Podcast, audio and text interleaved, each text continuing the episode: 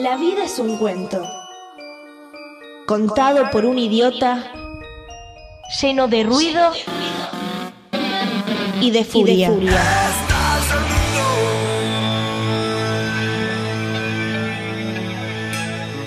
Que no significa nada. El sonido y la furia. Un programa no solo literario.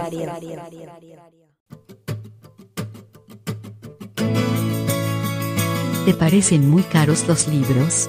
En promedio salen 800 pesos. Pero si te suscribís a nuestra biblioteca El Sonido y la Furia, podés llevarte un libro todos los meses por solo 300 pesos. Además hay remeras literarias y descuentos en librerías. Visita nuestro Facebook y el link en nuestra descripción. Gracias por acompañarnos en esta aventura literaria. El Sonido y la Furia, el mejor podcast de literatura.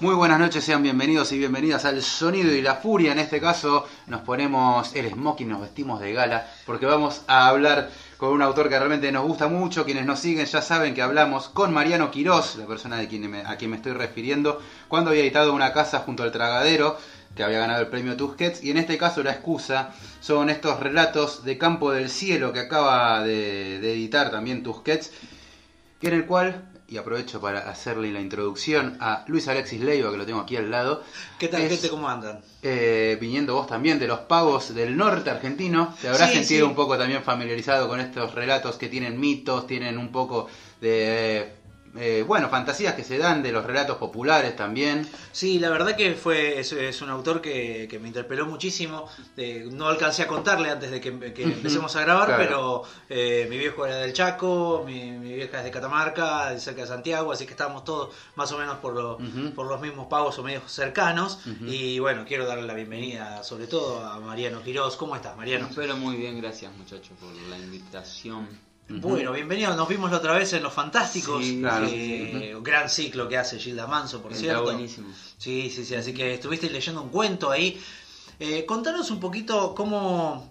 Yo no sé de cuál hablar primero. Creo que tendríamos porque. Bueno, en la casa junto tragadero ya hablamos en realidad, Hablamos, para sí, que nos sí, escuchen, sí. pero obviamente vamos a referirnos, porque son, bueno, tu literatura está ligada, eh, vos sos de Resistencia, del Chaco, y eh, bueno, en el, en el tragadero nos damos cuenta de que te sabés situar muy bien y narrar desde ahí, bueno, en el campo del cielo te mueves un poco más en este mito de que hubo una lluvia de, de meteoritos, que Ajá. digo mito porque no sé si esto está No, corroborado. es la absoluta verdad. Lo Ah. de la lluvia de meteoritos es la pura verdad. Mirá, ¿En, en qué parte de.? de Salta. No, no, no. Y- Es al, sería el suroeste de la provincia del Chaco Ajá. y a su vez, eh, calculo, al noreste de Santiago del Estero. Santiago ahí del en, Estero, un- en el en el límite entre ambas. es- se dice que, y no es que se dice, sino que Sí. sucedió, está científicamente comprobado, los científicos son tipos que no la pifian nunca, parece ser. No, evidentemente, eso lo Eh, sabemos. Una lluvia de meteoritos me imagino, Un- por, por lo menos el ruido, ¿no? Es Me algo así, imaginarme. un gran asteroide que ingresa a la atmósfera terrestre y estalla. Esa explosión provoca una dispersión de esquilas que hay, que más que esquilas son fragmentos, Sí. los fragmentos enormes, o fragmentos de todo Preguntaron los dinosaurios, ¿no? Exacto, sí, tal cual. Eh, de lo que nosotros llamamos meteoritos. Esos O meteoritos sea que voló prácticamente, hubiera hablado Santiago del Estero y el Chaco. por lo menos esa, esa parte de ambas, esa, o e- ese límite de ambas provincias, este, y se llama Campo del Cielo a la región donde cayeron esos meteoritos. Es toda una, una región compartida entre Santiago y el Chaco. Eh, lo que yo hice en este caso fue porque era lo que necesitaba para desarrollar las historias que pretendía escribir, era, como lo hicieron otros tantos escritores, crearme un pueblo. Y como el nombre Campo del Cielo es tan poderoso y a su vez literario, me parecía poco menos que ideal que el pueblo que, de donde habían caído los meteoritos este, se llamara Campo del Cielo, que siguieran esa línea. Y para ya estamos situando un poco dónde ocurre esto, pero ya que estás hablando del pueblo y demás, también quería ver cómo fue tus comienzos como escritor. ¿Cómo fue Ah. llegar a la ¿Cómo literatura? caíste vos? ¿De desde Resistencia, caíste, imagino que Mariano? debía haber una librería quizás, o cómo fuiste accediendo a la literatura.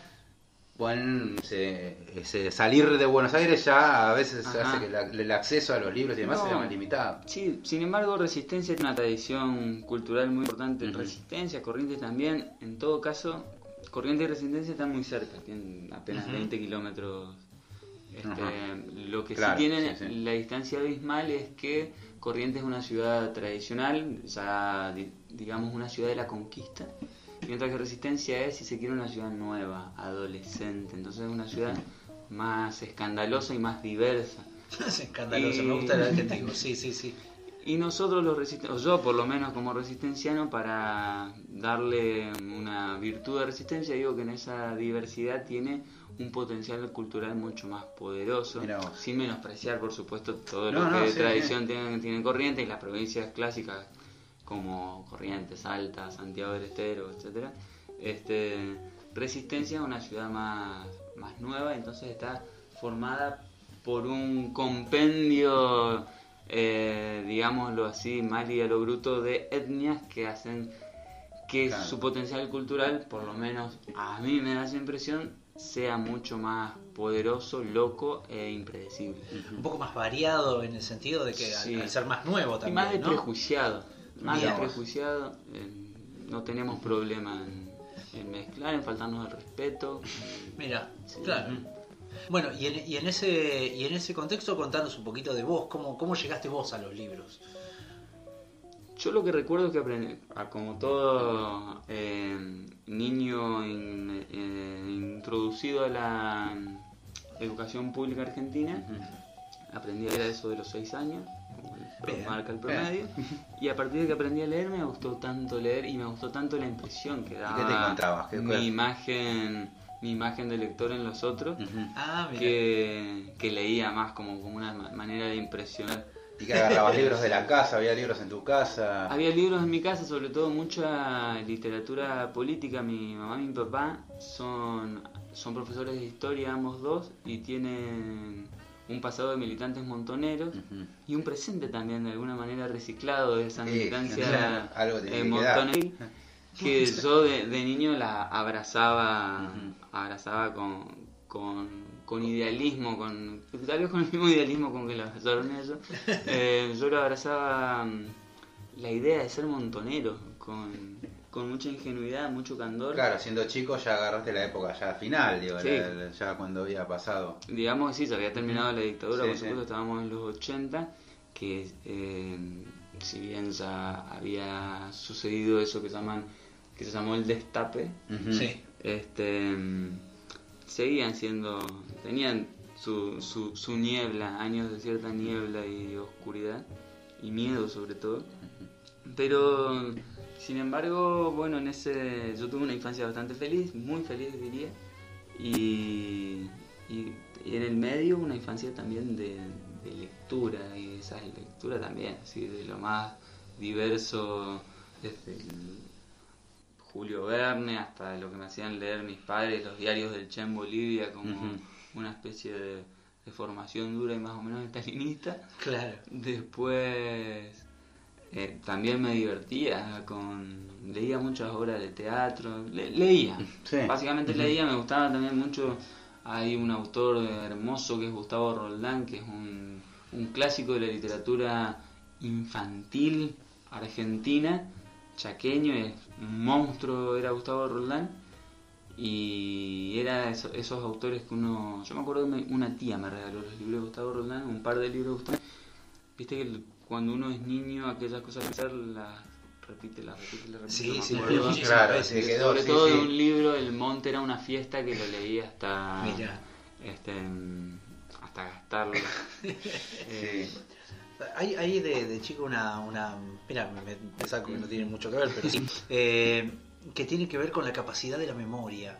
¿no? El chico Ajá. afianza la memoria y, y a mí me pasa muchísimo pensar de decir, bueno, yo me, yo me acordaba, de, escuchaba canciones hasta que me las sabía de memoria, Claro. ¿no? Y, y hoy no tengo ese mismo esfuerzo. No, tengo ni esas mismas ganas Y siquiera. esa fascinación también. Claro, Esa claro. fascinación de que te. la Bueno, vos lectura contabas que con Roldán y para vos, seguramente era el mejor autor del mundo. Claro. Hay quien dice, no sé qué poeta es, pero lo dijo, yo me lo voy a adueñar, que dice que uno ve las cosas por primera y única vez en la infancia. Sí, Después, sí, sí, eso Sí. pasa. Esa Después relacionamos y, y- y- y relacionamos Después todo y no repetimos. hay- Y hay una no frase que me quedó cuando había venido Eugenia Sícabo que también había dicho que a veces no leer algo, viste que muchas veces te da vergüenza por ahí cuando ya estás en el mundo de las letras decís, che, no leí a tal autor, viste, y no lo Claro. decís. Sí, qué bueno no haberlo leído, porque lo vas a leer por primera vez. Claro. Vas a tener la primera verdad, impresión. Cuando sí. me lo dijo dije, tenés razón, ahora no me siento mal por no haber leído Rojo y Negro de Stendhal. Digo. Claro, No, claro. no vale, rojo y negro. ¿Cómo no Pero, vas a leer? pero no lo leí porque me lo estoy guardando. Claro, Está claro. Bueno, pero y, y en ese punto veo que mm, hay, hay algo maravilloso solamente en- en- para, para centrarnos bien en, en Campo del Cielo, Ajá. que también eh, tiene, me parece que, hay- que tiene que ver con la infancia, porque mm, hay como un constante merodear el pueblo, ¿no? Los personajes merodean el pueblo y como que se van enterando de lo que existe, como que nadie lo conoce. Exacto. No, está- viven al costado, viven alrededor Sí. del pueblo y nadie sabe nada del pueblo. Y todos te tienen que contar la historia de vuelta de los meteoritos. Y cada vez que entras se las tienen que contar a todo el mundo. Y todo el mundo se entera recién. Y esta mirada por primera vez de las cosas, me parece que, Ujú. que la haces a trasladar al lector mismo. Ajá. ¿No? El narrador te empieza a meter desde las diferentes historias porque no. casi que son cuentos y no son cuentos. Ajá. Eso es lo, ¿no? Claro, sí, Hay- yo dije relatos. Sí, porque- sí. Sí, hay algo de, de- de que cada historia eh, tiene que ver con el pueblo y merodea al pueblo, pero pueden ser independientes, pero a la vez se relacionan con las otras. En estas estructuras hay algo de, de la literatura cuentística, ¿no? Sí. Argentina y, y- y universal en ese punto. Sí. ¿Qué- ¿Cómo te lle- llegaste a- hasta configurar estas leyendas, digamos? Eh, tiene que ver en parte con que estaba. Eh, cuando empecé a escribir estos cuentos, mi intención era en realidad escribir una novela. Otra novela, que no tenía que ver con, con Campo del Cielo.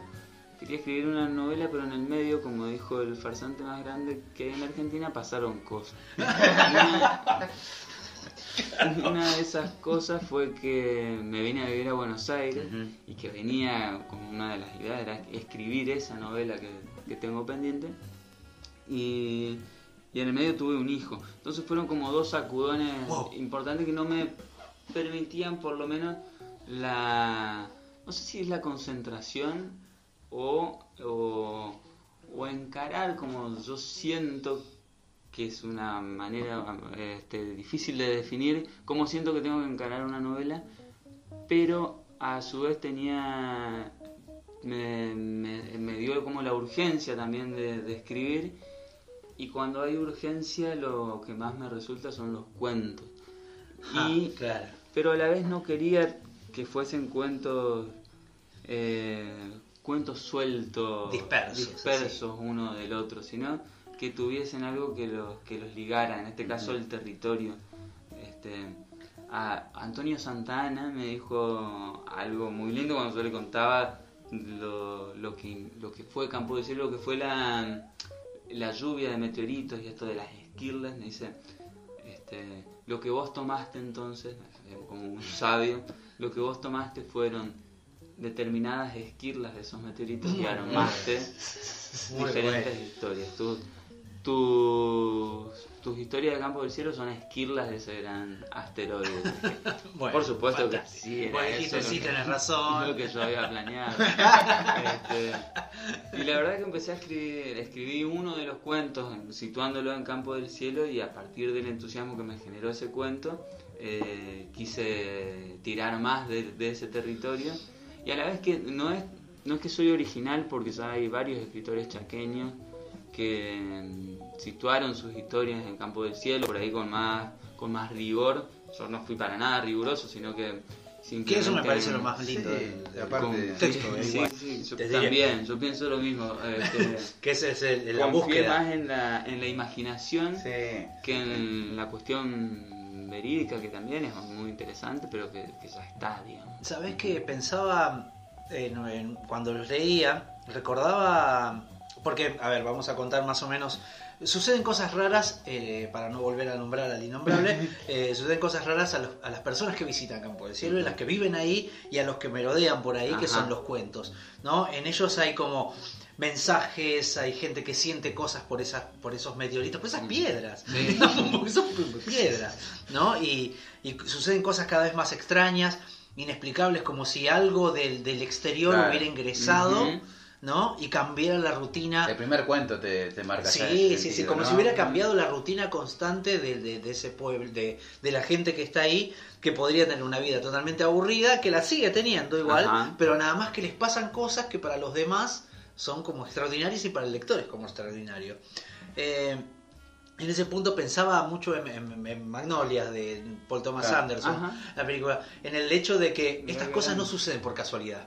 Que dice que la, la frase constante es estas cosas no suceden por casualidad, esto no díganme que esto no es una casualidad, ¿no? Y que vayan sucediendo cosas extraordinarias, como una lluvia de sapos que sucede en, Sí. en- en Magnolia, ¿no? Eh, le da esa cuota maravillosa y metafórica, casi, porque no llega a ser eh, el, el maravilloso de Cortázar.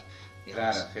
¿No? Eh, es otro, es una cosa más de extrañamiento. Ajá. ¿no? Que por ahí lo, hasta mira, lo puedo ligar con Schweblin, pero bueno, nada. Eh, esta cosa de extrañamiento ante un fenómeno que le sucede a mucha gente y que los anuda en eso. Y que ese extrañamiento a la vez pasa como algo cotidiano. Ajá. ¿No? Es, Sí. eh, es casi un ojo, un ojo que ve lo maravilloso en lo demás.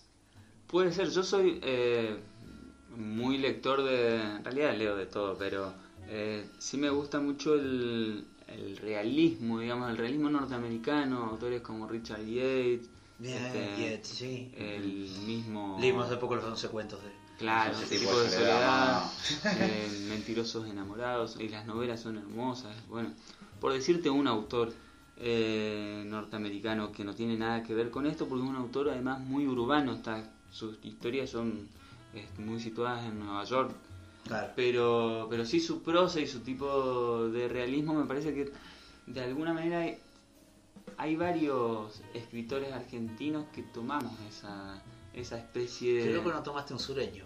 Los No. sureños me encantan. Ah, bien, bien, bien, me Eh, que, parecía que estaban ahí. Por otra parte, hablando de los sureños, por ejemplo, eh, yo hace 10 años leía a Cormac McCarthy o leía Oh, madre eh, La carretera. Sí, la carretera o, o más que nada la los hermosos Meridiano. caballos, donde- Ah. el meridiano de sangre, donde está bien poéticamente plasmado el territorio del sur violento. Violento, ¿no? sobre Este, todo.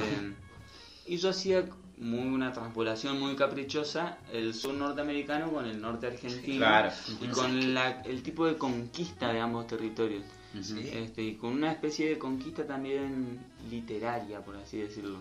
Eh, y, me, y me interesaba también, por ejemplo, autores como Truman Capote, con Ostras. eh, y esa categoría que llaman gótico sureño. Claro. Yo decía, yo quiero hacer lo mismo que estos tipos y voy a hacer una especie de gótico chamamecero. Y claro, porque aparte el territorio, el El territorio gótico árido, chamamecero. también, el calor, uno, digo. Uno cuando es más chico, a los 25, llegando a los 30 años, uno se rige. Yo no dejaba de regirme por esas categorías, así de, el gótico me las tomaba más en serio. Ahora, eh, el más grande, te pongo 40, es como que estoy más liberado de, De- eso. de eso, sí. Si bien me encanta y me De esas apasiona, estructuras y me- las tenés incorporadas ya en, en tu propio estilo. Quiero creer Sí, que sí, que a mí tenés me, una- eh, me encanta, me divierte, estoy como más, más liberado, me, me gusta leer, me le- leo cualquier cosa, con la- trato que sea siempre con placer, ¿no? No- hay que leer cualquier cosa, decía Nabokov, hay que leer solamente libros buenos. Caramba. El buen lector lee solo libros buenos. Jodido, ¿no? Sí. Jodido pues. Este, bueno, yo estoy en ese plan. Él se leía a él nada más. de que de que todo me de, de no perder el esta cosa que se pierde también con los años que es el alu- alucinarte con una lectura, que algo te huele la cabeza. Claro. Este, Y cuando empezás a leer también mucho, como que eso después, viste, te empieza a dejar de... O te pones muy exigente, quizás. sí, ese es el tema y eh, precisamente que eso no te pase, porque eso también tiene que ver sí. con, Bueno, con vos- mantener la juventud. me Claro, Vos hablábamos de, de- de los sureños y, y, y volviendo por ahí hablando de una casa junto al tragadero, Ajá, tiene esa sí. idea gótica del, del- de la casa perdida ahí, Sí, sí, sí. eh, es- eh, está todo ahí. Totalmente también. oscuro, además. Pero, Esa porque, escena final... ojo, pero más allá del, del- del tema eh, puramente literario, creo que hay algo del, del, de lo te- de lo terren- del terruño, del, del lugar, del ambiente, del clima que forma a la gente. Y creo que tenemos, eh, el norte del país tiene mucho más que ver con el sur norteamericano que lo que creemos. Sí. Sí, Incluso sí, hasta sí, las sí. leyendas. Hay un escritor chaqueño, Miguel Ángel Morfino, no Mirá. sé si lo escucharon No. tiene una novela que es Pampa del Infierno. Ajá. Eh, hay un pueblo en el Chaco que se llama Pampa del Infierno. Wow. Tenemos esos nombres fantásticos para podemos ponerle pura. toda una, una obra literaria con nombres de, Es el local. Y mm, hizo un western. Mirá. Directamente un western impresionante. Este, Claro. Lo, lo premiaron como novela histórica en la Semana Negra de Gijón. Es un Mirá terrible vos. western. Este, Pampa del Infierno, que es la historia de unos cowboys norteamericanos que bajan. Buenísimo. Sí. Bajan al Chaco. Bajan Se al vienen- Bajan al Chaco, primero al sur, terminan en el, Claro. en el Chaco. Bajan al sur y terminan en el norte, ¿viste Sí, cómo es el Exacto, mundo? bajan al sur y suben al- Rebotaron. sí, Claro. Este, Qué bien, qué bien. Una nove- un novelaza, sí. Bueno, yo de- de- en, esta, en estas búsquedas también de, de- la cultura norteña, noreste, eh, yo siempre relacioné esta idea del, de, de la Salamanca, por ejemplo, que Ajá. es del, del noreste, ¿no? Eh, la Salamanca, esta escuela del de Mandinga. Del, nor- noroeste. del sí. noroeste, Sí, sí. sí, del, del noroeste. Eh, es, es que es que es la escuela, digamos, donde Mandinga enseña cultura, porque enseña música, Ajá, enseña canto, sí, juego, eh, ¿no? Amor, eh, y, y ponele que dinero, pero en el juego, ¿no? Y enseña al que se quiere entregar. Me parecía que estaba muy ligada también con la idea del cruce de caminos, del crossroad, Ajá. donde Papalegua, el diablo, viene y le enseña a tocar la guitarra como a Robert Johnson en el rock. Me parece que esta idea de enseñar música del diablo es algo que está muy ligado en este tipo de, de territorios, ¿no? Ajá. Donde la naturaleza es libre, do- eh, eh, casi una tautología lo que digo, donde la naturaleza, la naturaleza es salvaje y no está regida por, por, lo, por lo religioso, por lo, por lo establecido, por la norma. Ajá. Algo que me parece que sucede mucho también en Campo del Cielo, esta idea de acá pasa algo que está más allá de nosotros. Sí, en realidad lo que hay eh, en esto es una disputa, que también la hay acá en, la- en esta ciudad, eh, una disputa entre esa naturaleza que vos decís y el y esa especie de, de codicia de, codicia bruta eh, de la civilización por, por sostener o por capitalizar algo, ¿no? Exacto. Sí, sí, sí. Este, Eh, pero me- esa, me pareció fantástico digamos, cuando, lo que- perdona, cuando Sí. hace la- eh, para graficarlo, hay uno de los cuentos donde, donde hablan del festival de, Sí. de- de Campo del Cielo, donde se hace en uno de los cráteres, hacen un Sí. anfiteatro. Es buenísimo. Sí. Creo Digo, que porque lo vuelven turístico. Una de las cuestiones eh, verídicas que han, que sucedido en, en el pueblo de Gancedo.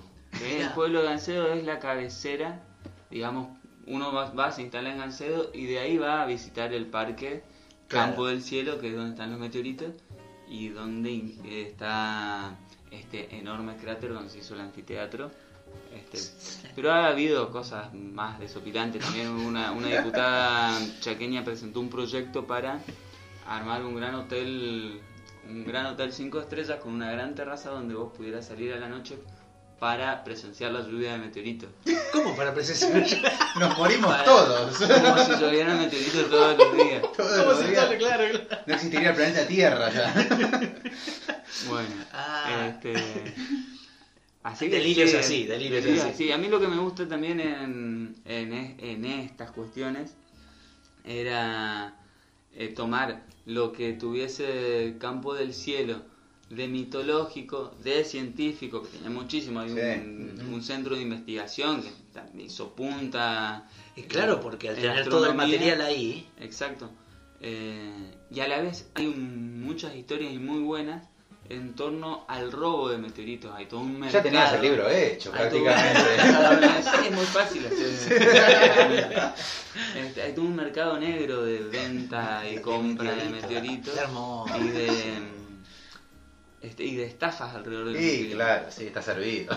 Y por otra parte la explotación turística, la Claro, que, es- que, está, que no tiene, entre comillas, no tiene nada de malo, pero eh, sí que se provoca un, un inevitable choque, que yo por lo menos lo siento así, que hay un choque entre lo científico, lo turístico, lo religioso, porque también hay comunidades religiosas que ven en los meteoritos el- un mensaje de, de algún tipo de, de deidad o de Dios. claro, claro. Y por otro lado, las comunidades indígenas que tienen eh, sí. su lectura, su cosmovisión alrededor de lo que fue Claro. esa lluvia de meteoritos es súper poderosa y me parece que arrasa con, con incluso la lectura científica porque tienen Sí. eh, otra manera de cosas que nosotros para nosotros es inaccesible. Sí. Este, Otra manera de concebir el mundo. Exacto, Totalmente. el universo, otra cosmogonía, entonces te hablan de los meteoritos, depende de cuál etnia sea, te hablan de los meteoritos como lágrimas del sol, como brotes de la tierra, Wow. que es este Dependiendo y cada qué cuestión lado con su lea. propia lectura, exactamente. Claro, impre- impresionante en ese sentido lo, la, mm, el sincretismo que hay, que Ajá. sería la palabra más específica, ¿no? Cómo se, se juntan todas las diferentes culturas en un mismo evento Sí, sí, y en una misma sí. cosa y dan estas cosas delirantes. Por otro lado, eh, la tapa me parece maravillosa, te lo tengo que decir. Por otro lado, felicitación a la gente de Tusquet eh, con un dibujo de una especie de, de- de macho cabrío con un cuerno cortado, una piedra que no, no sé, es hermoso. Y el Tomando mate y el tomando mate, claro, el tomando mate, no en sí, una sí. reposera. Tomando mate, por En patas, como corresponde, como se debe tomar mate. claro, claro, hermoso, hermoso. Eh, y, y en ese sentido hay algo de lo. casi se vuelve algo de lo pagano, Ajá. ¿no? Atrás de todo esto. Y el, y, y el ingreso del universo al- a la Tierra y a nuestra cultura hace que todo cambie. ¿No? Pe- pe- Pensaba en, en- en la idea de las. De las de las conspiraciones alienígenas, Claro, La- claro, ¿no? claro. De los alienígenas ancestrales y todas esas, esas cosas que algo sucede desde afuera que nos viene a, a invadir y a la vez que, que nos cambia y a la vez es metáfora del mismo pueblo que Sí. recibe al turista. ¿no? Y a mí me gustaba, ah, volviendo a- al, al realismo, me, me gusta, siento que, que incluso que me sale este, abordar todo esto que decís vos, toda esta especie de esta especie de magia o so- cuestión sobrenatural o cuestión religiosa, mística, como quieras llamarla, con un lenguaje realista, digamos, con un lenguaje urbano. Sí. Porque me parece que así se hace, hace que sea más perturbador, lo, saco por otro lado de lo folclórico que pueda tener y lo meto en el terreno más sucio, de la urbanidad más sucia este y, y me permite más me, me permite más historia más historia me permite más literatura me permite un trabajo otro trabajo con el lenguaje Hay, hay algo que a mí me. Cuando empecé a leer Justo en el Campo del Cielo, ya habíamos leído Una casa junto al tragadero, que nos había encantado. Y cuando vamos con voy con los primeros de Campo Cielo, la solidez del lenguaje que tiene este hombre no lo puedo creer, decía yo. Pero por, por lo, lo sólido, lo que es como un lenguaje que no tiene fisura, y sin embargo es como decís vos, es el, no, es el lenguaje de urbano eh, o, o, o- pero a la vez Ajá. ¿no? Eh, sucio y a la vez firme. Habla de idiotas, no habla de, de personas con deficiencia. Son idiotas, digamos. Es casi el tratamiento que hay en un pueblo, en la crudeza, sobre cualquier tipo de diferencia, digamos, las discriminaciones que hay ahí adentro, las formas de tratarse adentro, y en un lenguaje solidísimo, que no, no pareciera, lo crees todo el tiempo. Lo crees todo el tiempo. Ese trabajo que tenés de, de la literatura, ¿cómo, ¿cómo llegaste? ¿Cuánto tiempo hace que trabajás con la literatura? ¿Trabajaste con alguien? ¿Pura lectura? ¿Cómo es tu recorrido hasta, hasta lograr esta voz? Fui a un solo taller literario hacia, mis veintipiquito de años, este, mm, pero más, creo yo más que aprender algo del taller, lo que sacaba era el entusiasmo y las ganas de escribir y de leer, que eh, digamos, me parece que es para lo que más sirve un taller. Me encantan los talleres. digamos. Sí, sí, me encantan los talleres literarios, pero lo que yo siento que más se puede sacar de un taller es ganas de, de leer y más ganas de escribir, que te mantengan al palo esas ganas. Claro. Este, porque en rigor la, la técnica, eh, uno es, de, de alguna u otra manera tenés una técnica y lo mejor que te puede pasar es ir limpiándote de esa técnica. Este, Sacándote de encima un poco eso. Sí, eh, pero y después más que nada con lectura y con copiándole a lo que uno quiere. Claro, Copiando claro. Yo, me volé la cabeza con los norteamericanos, me volé la cabeza con Roberto Bolaño, Mm. me volé la cabeza con mi queridísimo amigo Carlos Busquet Claro. y Claro, con también. la misma Samantha Schweblin. Oh, con- que la nombramos Sí, la sí, nombramos, por eso me acordé de ella. Este, de mi generación hay un montón de autores que siento como que son mis hermanos y que me encantan y que les robo impunemente. Este, Por favor, nombremos autores de la generación. Pero, este, ¿Con quién te sentís más acercado, digamos, en cuanto a estilo y literatura? Sí, sí, sí. Más allá de que los quieras o no los quieras. Exacto. No, pero es, es, y es raro porque además yo lo siento como que son mis amigos, a gente que viví una sola vez en mi vida, Hermoso, siento como que son claro. mis amigos. Y los leíste, por eso claro, pasa. estamos en Bueno, la con los misma. autores pasa, cuando te, te Este, haces fan de un autor, o sé que hizo una obra. O lo sentís tipos que no tienen, incluso que no tienen nada que ver con. Sí, a mí con Bolaño, por ejemplo, escribo. coincido con vos, me pasa. Siento como si a Bolaño lo, lo hubiera visto alguna vez, lo hubiera Claro, charlado, sí, ¿viste? sí. O, Autores de mi generación, desde Luciano Berti, Federico Falco, eh, Samantha, que ya la nombramos. Sí. Espera, minuto sincera. Sí. Ahí no. Claro, claro, decías eh, Samantha, Falco, bueno, Falco un cuentista Ajá. tremendo. Sí, este, la mismísima Selva Almada también. Claro. eh. ujú. También cuando también entrevistamos a Selva, nos reíamos un poco de que la llamaban la Faulkner argentina por el simple hecho de que narraba historias eh, en el norte y decíamos nada más por eso. digo. No, No tenía Nada que ver. con- Claro, nada que ver, pero viste, la llamaban bien, pero simplemente nada. por el hecho de narrar lo que justamente de esto que hablábamos del norte argentino con el Sí. sur de- estadounidense, pero nada. En este caso Carson McCullers si querés, pero Puede digo, ser, sí, sí, sí, sí. para aproximarnos a algo, nada más. Claro. Así que tenés esto, eh, como, hay como una mm, como un universo, una galaxia de los, de los autores eh, de ahora, que eso me gusta, que, se- que, que han logrado también salir del centro de Buenos Aires. Ajá, ¿no? Del sí. centro de capital. Hicieron, bueno, basta, basta de Buenos Aires, basta de capital, basta del porteño, salgamos para afuera y veamos A ver para adentro, en realidad. Claro. ¿no? ¿Qué hay allá? Claro. Claro. Y eso me parece que es, es- es mucho más llamativo que Incluso porque literatura es más, está allá, vos digo. ahora mismo nos estás diciendo un lenguaje urbano y para mí no es urbano, Ah, mira. pero no porque no, no, no lo sea, sino porque urbano es un porteño. Para mí. Urbano es un porteño, pero Claro. yo vivo en una cambio ciudad, por ejemplo, yo vivo en una ciudad como Resistencia, Sí, que yo vivo ahora en Parque Chas, que es un barrio donde no pasa nada. Sí. Yo Encima en- te perdés, te habrás perdido mil veces. Es vivía imposible salir de en Parque el Chas. centro de Resistencia, que es una ciudad chica y está superpoblada, y es terriblemente áspera, Mirá vos. difícil para vivir, eh, encantadora por eso mismo, es explosiva, es como una ciudad que como si fuera una pequeña Granada. Mirá vos. Y Buenos Aires en ese sentido no me generó más que la molestia de las distancias. Que tarde una hora en llegar de mi casa hasta acá, por ejemplo. Eh, eso estando sí, acá dentro de capital. claro. estando dentro de capital. Sí, sí. Eso porque te costaba salir de Parque Chas porque te También, perdés. sí, sí, sí. Pero en cuanto a y en cuanto al cuando una ciudad es esta es una cuestión de perogrullo, pero cuando una ciudad es medio brutal su lenguaje también lo es, su urbanidad también lo es. Claro. Entonces, por eso yo te digo y siento que, que el lenguaje de, mis cuentos, de mis novelas, no deja de ser urbano, Claro. eh, que va chocándose de, bruces con, con esa especie de ruralidad también. Claro, hacia claro, la claro, que claro. va.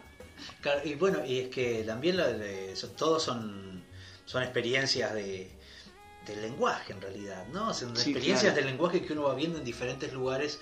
Eh, algo que me parecía siempre muy difícil, que uno cuando escribe se pone a, se pone a experimentar, eh, vos nombraste a Capote hace un rato, era esto de tratar de trasladar ese lenguaje, ese lenguaje oral, ¿no? A lo escrito.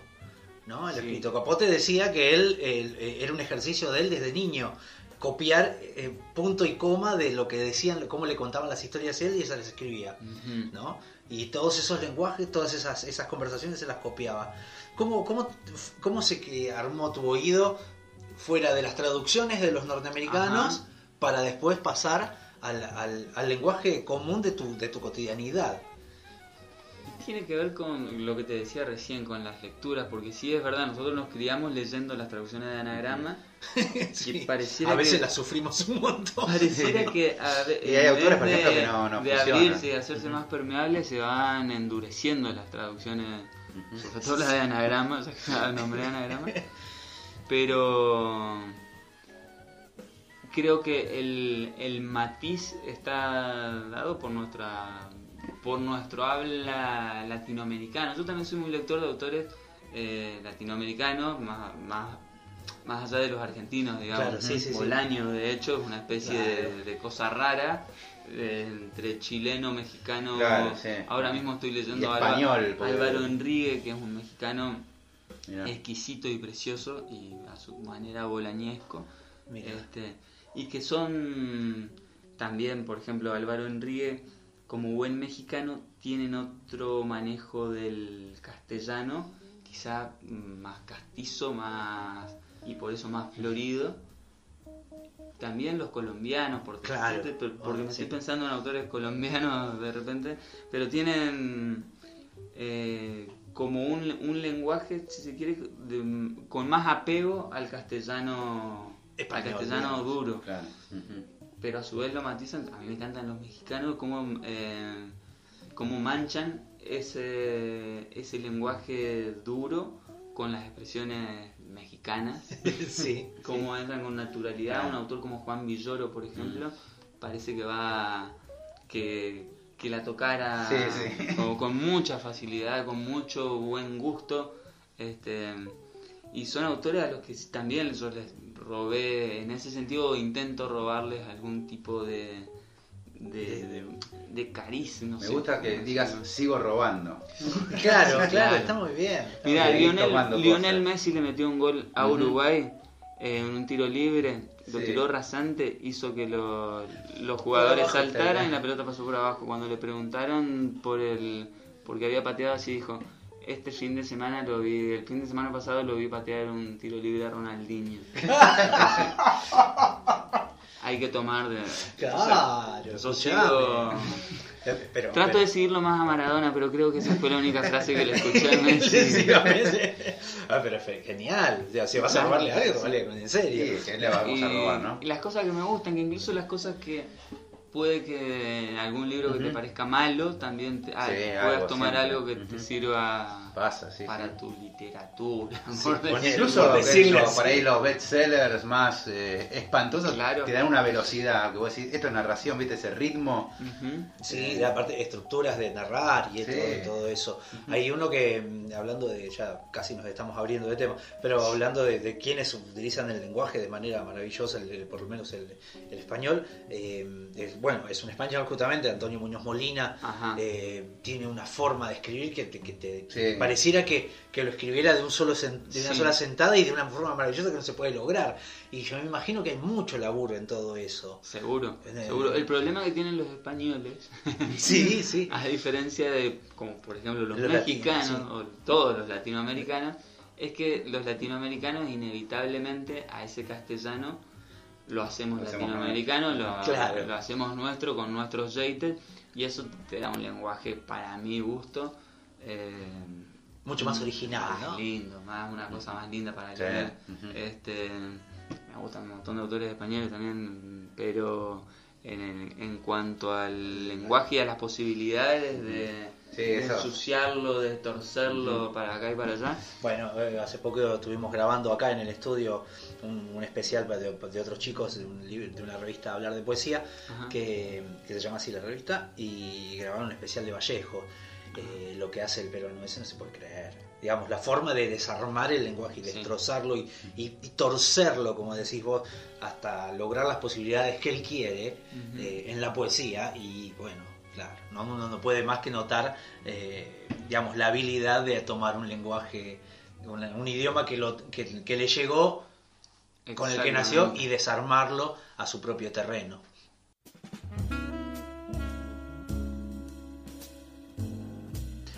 Bueno, no nos queda más que agradecerte, Mariano. ¿sí? Eh, recomendamos ampliamente Campo del Cielo de Editorial. Tusquet. Eh, ¿Qué se viene ahora? Ya lo presentaste igual. ¿Lo presentaste? Ya lo presentamos, sí, estoy... Ahora me puse con una novela de la que no les voy a contar nada. Me parece muy bien. Porque ya lo dijo una vez el profeta de novela que se habla, no se escribe. Claro, Habría que reproducirlo más eso, ¿no? claro. Claro. Y, eh, Este- Pero digo, no, había, no hay nada por publicarse un- próximamente, ¿no? No, todavía no, todavía Bien, no, no, no. estamos en la gira Campo del Cielo todavía. Exacto. Estamos con la- la está remera. muy recién Sí, salido. el- está el- recientemente, ¿qué salió? ¿En el febrero? libro en febrero. Sí. Sí. estamos en marzo, es un mes. Este, no, pero estoy escribiendo. Eh, por suerte estoy escribiendo. Eso es bueno, Ujú. eso es bueno, eso está muy Sí. bien, está muy bien. Sí. Bueno, Mariano, eh, nada, te agradecemos mucho No, por haber venido y por la charla extensa que se ve que nos íbamos a seguir hasta pasado mañana más o menos grabando. Y estábamos hablando justamente del campo del cielo y nos vamos a ir justamente con un meteorito que nos va a dar de lleno en la cara y nos va a tirar al piso. Nos vamos a ir escuchando a las bestias de Caius y la canción se llama Asteroid. Hasta el episodio que viene, lean mucho, escuchen mucha música y si se animan, escriban.